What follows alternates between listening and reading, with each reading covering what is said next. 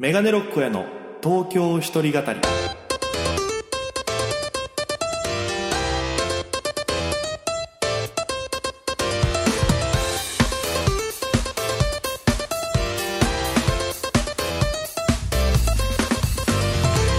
さあ今週も始まりました。メガネロックへの東京一人語り。パーソナリティは私県出身で現在東京でフリーのピン芸人として活動しておりますメガネロック大江です。この番組は大都会東京へ口先一つで乗り込んだ沖縄芸人の一人語り。コロナ不況揺れ動く時代それがどうした？メガネロック大江が聞かせる本音の東京お笑い物語が始まりますということで第64回放送分ですよろしくお願いいたしますえー、まあ今企画でですねえー、前回もお届けしたように今年を振り返ろうということで、えー、1月から、えー、4月までの4ヶ月振り返ったわけなんです1、2、3、4、4ヶ月振り返ったわけなんですけど、あの1個訂正がありまして、あの1月にですね、えー、大事なトークライブをやったのに、それをちょっとカウントするの忘れてまして、そちらがですね、1月の、えー、24だったかなに、えー、やっておりました、えー、坂口杏里元夫妻の、え、トークショーの MC がありました。インパクトからすると忘れるはずがないんですけど、えー、それの司会のあのライブが抜けておりまして失礼しました。なんで1月は86本出ております。いやーもう忘れらんないですよ。ギリギリまで開催するかどうか怪しかったライブですからね。なんだったらいろんなことが相まって一番もう頭からケツまで緊張感がずっとあったライブですから。いやー、あれはね、うん、なんか、あの、非常にワクワク半分、ドキドキ半分、えー、怖さそれ以上にあったっていうね、えー、非常に今日経験値となるライブでございましたけど、えー、まあそれもね、あの東京だなっていうライブの一つだったんで、えー、なんかその追加忘れてたんでね、えー、申し訳ないなと思いまして、訂正させていただきましたということで、えー、今週もお付き合いよろしくお願いいたします。あの今週ね、あの、ちょっと話したいことがあって、その振り返る前に、あの、毎月ね、出させてもらってるモータースライブっていうのがありまして、主催が山崎モータースさんという、えー、元ノンキーズというコンビを組んでいた、まあ、養成所の先生やってるのかなの人がいて、えー、この方がやってるライブなんですけど、ピラミッド製のライブで S, A, B, C, D と5段階に分かれてて、で、えー、そのライブで、その、それぞれのクラスで上位に入ると、えー、上のランクに上がれるっていうやつなんですけど、僕あの A ランクなんですね。S の1個下の A ランクの人間なんですけど、スケジュールの都合でずっとここ2ヶ月 C に出てたんですよ。で、前、先月 C で1位取って、で、今月は結果的に言うと3位取らせてもらったんですよ。で、あの、そのモータースライブ出たんですね。で、僕鳥だったんですよ。まあ A ランクの人間だから、あの、そのランクの人は最後に出るんですけど、あの、袖で待ってましたら、まあ、あの、ミネルバという下北沢の劇場なんですけど、こう地下に向かう階段があるんですけど、そこで、あの、座ってネタ練習してたら上からコツコツコツって、まあ誰かが降りてくる音が聞こえて、で、誰だろうなってパッて見たらその、土田照之さんと、ダチョウ倶楽部の肥後さんが降りてこられて、え、どういうこと？と思って。で、え、ロケかなんかかと思ったら、全然そのカメラもないし、えと思ったら、だその山崎さんとその竜兵会みたいな、昔から飲み会のメンバーでやってて、で、飲もうって話になったけど、年末で、えー、2時間制ですって言われて新宿の居酒屋追い出されて、で、時間あるから下北に来たみたいな感じだったんですよ。で、えって思いながら僕緊張してて、で、ネタが飛びそうになったけど、なんかその、とりあえず頑張ってやりまして。で、あの、最後みんなね、あの、集計の間、お客さん投票の集計の間、全員出てきて、こう、わちゃわちゃって絡む場面で、まさかのね、その、肥後さんと土田さんが出られて、群衆の中に混じって出られて、えってなったんですけど、まあ、そこでアピールしたい人って言って僕手挙げて、で、まあ、肥後さんと同じ沖縄出身なんですけど、つって、うちのお母さんが、肥後さんと同級生なんです、つったら、うえーってなって。で、そしたら肥後さんが前に出てきて、おー、年をみたいな、僕、ヨシキなのに全く違う名前で呼ばれて、えー、違いますみたいなやりとりとかさせてもらって、初めて共演させていただいたんです。肥後さんと土田さんと思わぬ形で。で、まあすごいいい感じで盛り上がって、で、ギャグも盛り上がって、で、僕のもギャグというかモノマネ見た、肥後さんが一言、綺麗だねって言ったんですよ。意味がわからなかったんですけど、まあもう酒も入ってましたし。いや、でもそういう素敵な先輩とご一緒させていただけたっていうのがあって、これ喋りたいなと思って、えー、お話しさせてもらったんですけども、まあ、こっからは、えー、本題に戻りまして、3週連続のぶち抜き企画でございます。今年を振り返ろう。えー、まあ1月から4月が86本のライブに出てたわけなんですけど、ここからまた5月に遡りまして。で、5月が、ライブ自体は17本しか出てなかったんですね。うん。で、えー、4月5月4日誕生日でした。はい、29になりました。えー、そして、まあライブの思い出あんまないんですけど、あの、見に行ったっていうので言うと、行列の戦闘という K プロがやってるライブがあって、えー、で、そこの東京ドームシティだったかな？東京ドームシティホールだったかな？っていうでかい会場で、えー、ライブをやるっていうので、もう豪華ラインナップになって、で、僕そこで初めて生の爆笑問題さんの漫才を見て、もう2000人とか1000人規模のでかいキャバだったんですけど、エネルギーがエグくて、時事ネタもそうですけど、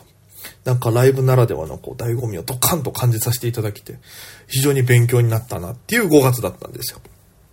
で、そんな5月はライブ17本出ておりまして、で、6月。6月がすごいいろんな経験してるんですね。で、まず、ライブは20本出ました。で、その中で思い出に残ってることが、えー、まず、初ディズニーランド。友達と一緒に初めて人生で初めてのディズニーランドに行きまして、ただその日に限って、えー、関東が、えー、台風並みの、えー、大雨が、え予想されてる日でございまして、で、案の定、最初は良かったんです。昼間過ぎに、昼間ぐらいから行ったんですけど、最初は良かったんですけど、え夕方ぐらいから暴風雨になりまして、で、あのジャングルクルーズっていうのを最後に乗ったんですよ。そのジャングルクルーズに乗った瞬間に本当にスコールみたいにブワって振って、倍以上ジャングルクルーズ感を感じることができて。ただその、たまたまその乗ったアトラクションのお姉さんが、すごいあの、天気のせいなのか、あの、流して、あの、セリフを読まれてて、あの、非常に、あの、がっかりでした。あんまないんですって、そういう、あの、うちの友達めちゃくちゃディズニー行くらしいんですけど、この、外れと言ったらあれですけど、お姉ちゃんのテンションがあれで、棒読みというか流すようにやって、テンションが低いジャングルクルーズは初めてだ。これはある意味珍しいぞっていうのでテンション上がってましたけど、えー、で、帰りも電車が止まってどうなることかと思いながら、ずぶ濡れで帰った。そんな、東京ディズニーランドでしたね。また行きたいですね、ちゃんと。そして、もう今年一の僕の思い出じゃないですかね。えー、有田ジェネレーションに出させていただくという、えー、お笑いの番組でございまして、えー、クリームシチューの有田さんとバイキングの小峠さんが司会されてる、えー、番組で TBS に収録に行ってまいりまして、まあ、ここでもね、がっつり話していただ、話させていただいたんですけど、すごく、えー、緊張した現場ですね。うん。いや、本当に TBS、まあ、その、オーディションみたいな募集があって、ネタ動画ともろもろ送ったら、合格しまして。で、まあ、その時の回の、あの、ラジオトークラジオトークじゃねえや、この、東京一人語りあるんで聞いてほしいんですけど、まあ、割愛するとオーディション合格して、で、いろいろ決まって、で、え収録前々日ぐらいにディレクターさんから、あの、合格したネタでもいいんですけど、まあ、その、女子力っていうね、あのー、コントがありまして、それやってもいいんですけど、やってもいいというか、それで合格したんですけど、まあ、現場に男性しかいないから、これが受けない可能性があるんで、なんかもう一本送ってもらった昆虫食レストランの方めちゃくちゃ面白いと思うんですけど、そちらに変えていただくことできたりしますか？みたいな。まあ、あの、やるネタは大家さんに任せますけどって言われたんですけど、じゃそれだったら昆虫食やりますっていうので、えー、昆虫食レストランのネタを披露させていただけて、うん、めちゃくちゃ緊張したけど、飛ばずに、ネタも飛ばずにやることができて、うん、非常にいい思い出ですね。村村田村さんたちと共演させていただいて。で、えー、事務所所属を目指すっていう企画だったんですけど、事務所所属しませんでした。いや、まだあの、パラビの方でね、あの、Unext 登録すると見れますんで、パラビのアリジェネのシーズン10だったかな？のアリジェネ的スター誕生という企画に出させていただいております。あの時ご一緒したエクスタシーっていう大学生笑いの子と、く、えー、栗優さんだったかな？久保優さんか。久保優さんとは、この日以来ライブで会えてません。どこで何をしてるんでしょうか。特に久保優さんに関してはもうやってないんじゃないかなっていうぐらい。会えてないですね。えー、そんなアリジェネの収録もありつつ、えー、代々木実験寄せという主催ライブも2年、3年ぐらいやってた、約3年ぐらいやってた、えー、主催のライブ、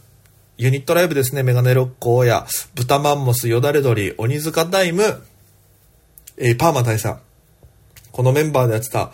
代々木実験寄せが最終回を迎えまして、うん、本当に長年続けてきた主催ライブ、最初横浜で始まって、代々木に移動してっていう実験をせ、ま東京出てきて本当に楽しいメンバーとずっとライブができて幸せでしたね。うん。まあ、みんながそれぞれ、えー、の場所でもっと仕事を続けるというか、えー、力をつけてまた頑張って集まろうという形なんで、まあ、何年後かにまた集まってこのライブできたらいいなと思ってるんですけど、非常に、うん、芸人人生の中で、すごい思い入れのあるライブになりましたね。主催でしたけど。うん、来てくださった皆様ありがとうございます。えー、そんな6月はライブが20本ありました。で、7月はライブが16本ですね。で、7月は僕はあの、2回目のコロナにかかりまして、えー、まあ、体調悪いなと思って病院行ったらコロナと診断されまして、えー、まあ、ライブ何本かキャンセルさせていただいたりとか、えー、決まってたアイアイドルさんとかとなんかその音楽系のイベントもキャンセルさせていただいて、えー、申し訳なかったんですけども、2回目のコロナはね、めちゃくちゃきつかったですね。あの、熱もそうだった。熱はまあ、あの、解熱剤飲んだらすぐ下がったんですけど、本当に頭痛がやばくて、寝れないぐらい頭痛するんですよ。なんか、あの、例え古いかもしれないですけど、孫悟空がさ、あの、この、頭につけてる金庫樹だっけなんかそういうのあったじゃないですか。で、あの、お嬢さんが呪文唱えたら、痛い痛い痛い、締め付けるように痛いよって言うじゃないですか。本当にあの状態になるというか。うん。で、ずっと寝れないぐらい頭痛くて。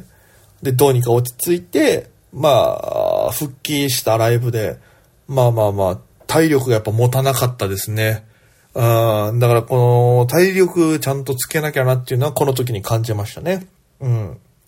で、4月はなんかちょっと珍しいやつが多かったですね。えー、まあ、4月は頭のコロナ前に、えー、沖縄のオリジンのお笑い事務所があるんですけど、オリジンっていうところの、しんとすけさんが東京に来て、えっと、居酒屋でライブをやるということで、まあ、ゲストというか呼んでもらって、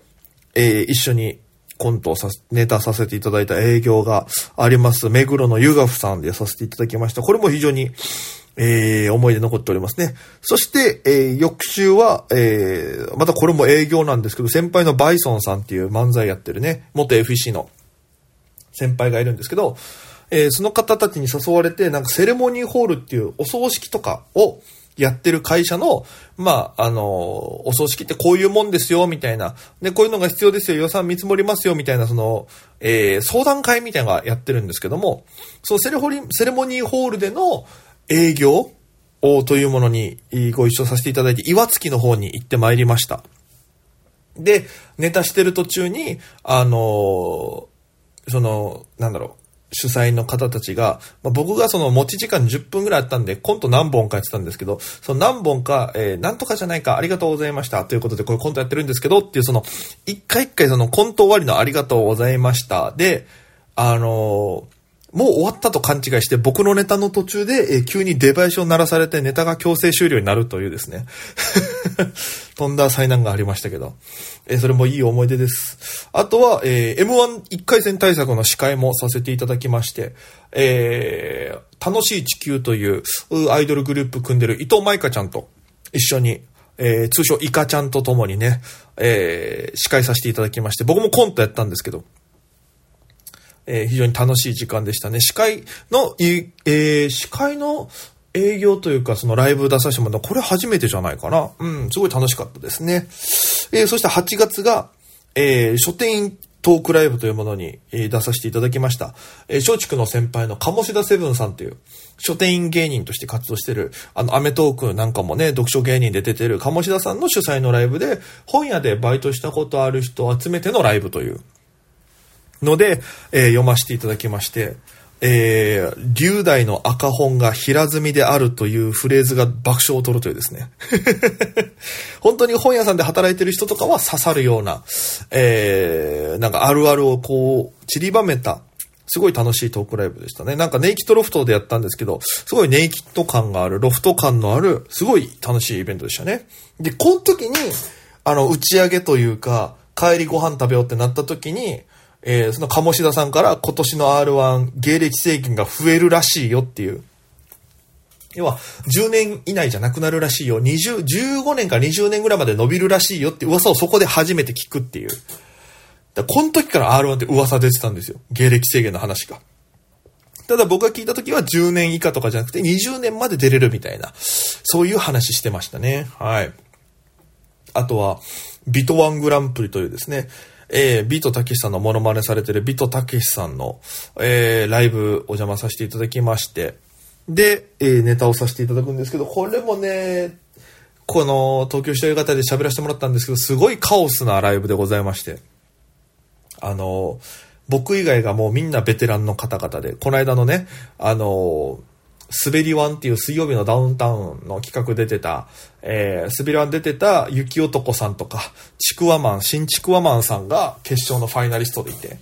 で、みんなネタやるんですけど、僕3分って聞いてて3分ネタやったんですけど、他の方々はその時間まで聞いてなくて、もう5分の人もいれば2分の人もいれば、はたまた10分以上やる営業尺でやる、途中何分やればいいのって聞いてくるすごい人たちもいたりして。